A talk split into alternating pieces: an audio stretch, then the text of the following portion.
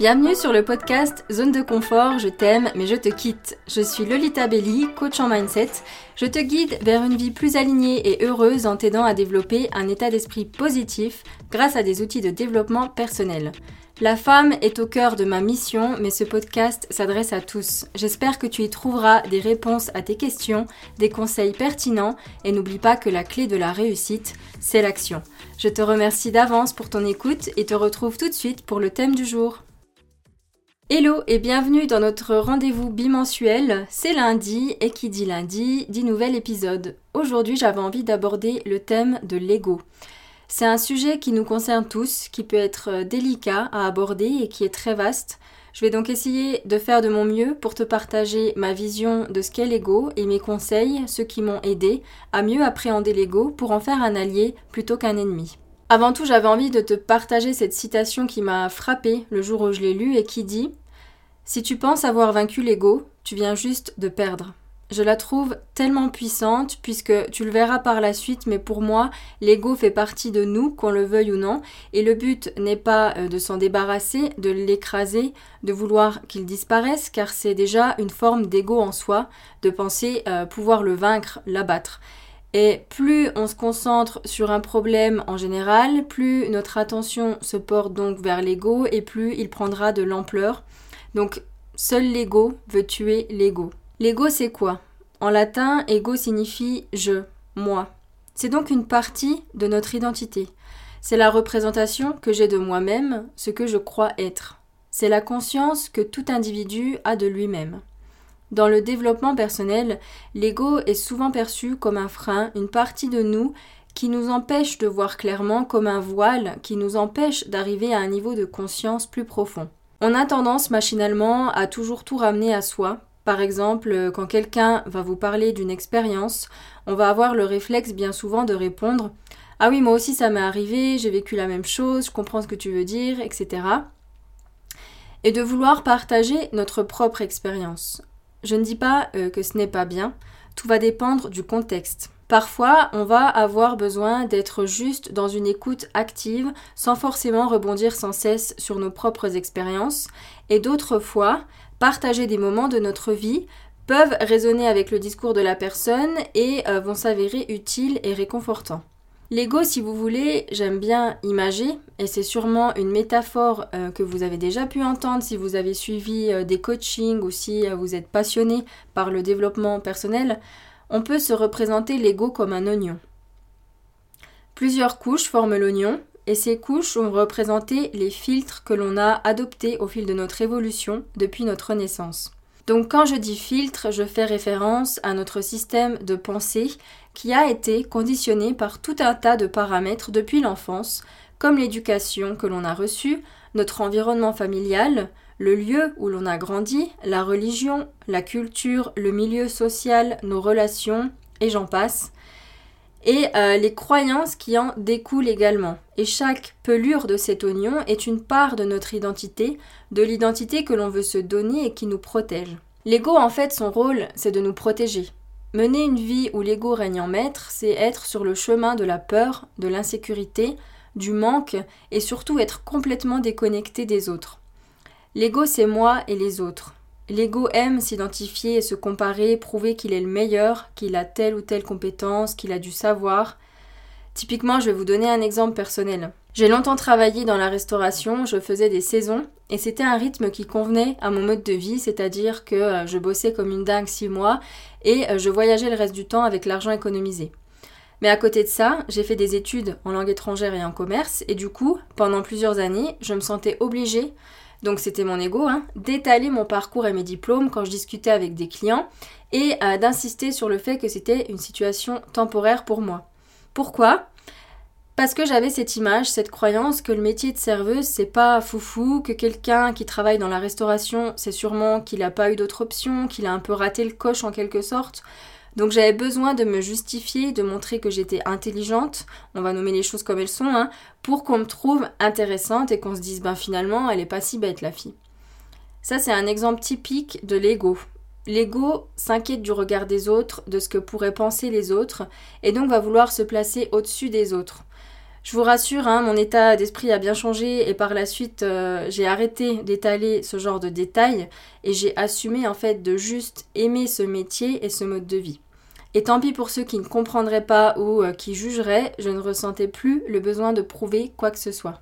Donc avec l'ego, comme je vous l'ai illustré avec cet exemple, on a besoin de prouver aux autres notre valeur, de se définir à travers un parcours spécifique, un statut social, des relations, du matériel, quand on parle de peler l'oignon, on fait référence à ces couches de protection construites par l'ego dont on veut se débarrasser pour découvrir la véritable personne que l'on est à nu, sans couche superficielle. Là, je vous ai surtout montré le côté un peu diabolique de l'ego, mais euh, c'est seulement si on décide qu'il prenne le pouvoir dans notre vie. Par contre, l'ego est très utile, c'est un excellent moteur, c'est lui qui va nous pousser à réaliser nos rêves, à savoir nous vendre quand c'est nécessaire dans les situations appropriées, à passer à l'action, à aller de l'avant. Et quand on fait de l'ego notre allié, finalement, on a moins besoin de prouver aux autres qui nous sommes, car on a appris à se connaître, et plus tu te connais, moins tu ressens le besoin de t'affirmer auprès des autres. Il n'y a plus euh, de distinction entre les autres et moi. Nous sommes un tout, et euh, je ne fais qu'un avec le monde entier. On vit dans une société qui favorise cette utilisation de l'ego à des fins plutôt malsaines, je pense notamment aux réseaux sociaux, que beaucoup utilisent non pas dans un but de partage et de contribution, mais comme un déballage de leur ego à son plus haut niveau. Je ne veux absolument pas euh, généraliser car heureusement, il y a une vague de plus en plus forte d'authenticité et de vulnérabilité sur ces mêmes réseaux et c'est beau à voir. À nous de choisir ce que l'on a envie de suivre. Dans le développement personnel, quand on parle d'éveiller sa conscience, c'est justement ce processus de désidentification pour aller au-delà de l'ego. On va en reparler dans quelques instants. On peut être amené à se poser la question de quelle est la différence, par exemple, entre l'ego et l'estime de soi Est-ce que si je dis que je me trouve belle, c'est mon ego qui parle ou c'est l'estime que j'ai de moi-même? Tout dépend. Est-ce que je me dis que je me trouve belle parce que je le ressens vraiment au plus profond de moi et que ça va bien au-delà même de la beauté physique? Je parle plutôt euh, de l'énergie que je dégage. Peut-être que je me trouve belle par rapport à quelques années en arrière où je menais une vie beaucoup moins alignée, je sais pas. Ou est-ce que je me trouve belle en comparaison à d'autres modèles de la société, d'autres personnes? Dans le premier cas de figure, c'est l'estime de soi et dans le second, c'est l'ego. Tout va être une question d'attitude et de contexte. L'estime de soi, elle éveille la curiosité, elle s'exprime et elle partage. L'ego, il éteint en quelque sorte cette curiosité parce qu'on pense tout savoir. Il prétend, il présume, il se justifie et veut se prouver. L'estime de soi est OK avec la vulnérabilité, pas l'ego. Il ne veut pas montrer ses faiblesses, il a peur de ce que pourraient penser les autres dans ce but de vouloir plaire à tout le monde, sauf que c'est impossible, et quand on le comprend, on commence à s'en détacher. Enfin, l'estime de soi impose le respect alors que l'ego demande du respect. Et c'est très différent. Quand on a une bonne estime de soi, ça se dégage naturellement, ça se diffuse, ça s'exprime tout seul et ça impose naturellement le respect. Alors que l'ego va se concentrer sur comment faire pour que cette personne m'apprécie, comment faire pour gagner son respect, ce qui va accaparer toute notre énergie au final. On n'est plus dans l'être mais dans le faire et on n'est plus capable de donner, euh, de se montrer tel que nous sommes, d'être créatif, d'être dynamique et pourtant c'est là que notre énergie a besoin d'aller. Quand on s'assume pleinement, que l'on est plein d'énergie, que l'on transmet cette énergie tout simplement en étant soi-même, on attire naturellement du respect, on n'a pas à y penser en fait. Il y a un exemple que j'aime beaucoup, je l'avais entendu euh, chez Jay Shetty, je crois, qui est une personnalité aussi du développement personnel et qui représente bien euh, cette notion d'ego. Vous vous imaginez sur un terrain d'athlétisme. Le coach entraîne les sportifs. Il y a des briques qui sont disposées sur le côté du terrain. Le coach dit aux sportifs, vous prenez les briques et vous les disposez de l'autre côté du terrain. Donc chaque sportif prend, euh, disons, deux briques et fait des allers-retours pour bouger toutes ces briques. Une fois qu'ils ont fini, ils sont épuisés et le coach leur dit à nouveau, maintenant vous les reprenez et vous les ramenez de l'autre côté. Les sportifs ne comprennent pas très bien où il veut en venir et répètent la même opération beaucoup plus lentement puisque leur énergie est en baisse, ils s'épuisent. Ils finissent non sans peine et là le coach se dit Purée, ils comprennent pas la leçon, les gars. Du coup, rebelote, même procédé, vous les reprenez et vous les ramenez de l'autre côté. Bon, là, les athlètes commencent vraiment à s'énerver. Il y en a quand même un qui suggère aux autres Attendez là, ça fonctionne pas comme on fait, faut trouver un autre moyen. Ils échangent entre eux et là, ils décident de former une ligne qui traverse tout le terrain et de faire une chaîne humaine pour se passer les briques. Et là, ils ont compris. Ils ont compris où voulait en venir le coach. Tout seul, on va plus vite, ensemble, on va plus loin. Si on ne fait qu'un et que l'on s'unit aux autres, on gagne du temps et de l'énergie. Voilà, on va venir au concret, à l'action, comment faire pour euh, que l'ego devienne notre meilleur allié? Observez. Observez vos pensées, votre dialogue interne, les voix qui vous parlent à l'intérieur de vous et prenez du recul. On est dans une société où l'on ne prend plus le temps de se poser, de laisser place à la réflexion, pourtant c'est essentiel. En observant, en s'observant et en analysant nos pensées, on conscientise et on parvient à s'en détacher, à vraiment se désidentifier de nos pensées. Il n'y a pas de solution miracle prémâchée, prête à l'emploi, il faut en passer par ce travail d'observation et j'ai envie de vous dire, c'est un travail permanent, c'est un contrat permanent que vous passez avec vous-même. Je vous parlais euh, dans le podcast sur la loi d'attraction de notre cerveau qui est en quelque sorte comme une radio, il émet, il reçoit, et en fait vos pensées, ce sont les stations radio. À vous de savoir à laquelle vous voulez vous brancher. Ensuite, dès lors que vous avez pris le temps d'observer, vous switchez, vous changez de fréquence si elle ne vous convient pas. Vous vous arrêtez un moment, vous identifiez lorsque c'est votre ego qui parle, et si dans la situation où vous êtes, dans le contexte, ça ne convient pas, vous changez vos pensées en changeant votre attention, votre focus. Vous vous concentrez sur autre chose. Par exemple, dans une conversation avec quelqu'un, vous portez votre pleine attention sur ce que la personne vous dit. Si vous vous rendez compte que vous voulez absolument intervenir ou avoir raison, stop. On fait une pause.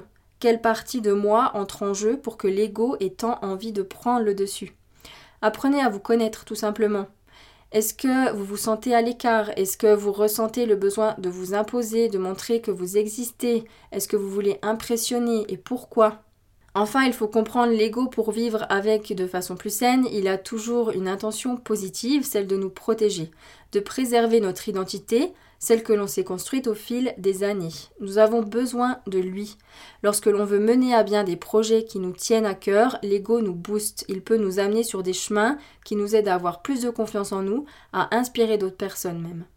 L'ego est un excellent serviteur, mais un très mauvais maître. Ne le laissez pas devenir maître de votre vie. Vous avez le pouvoir.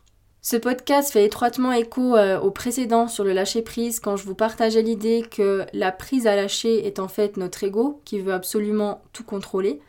Donc soyez surtout vigilants lorsque des situations hors de votre contrôle surgissent, observez davantage.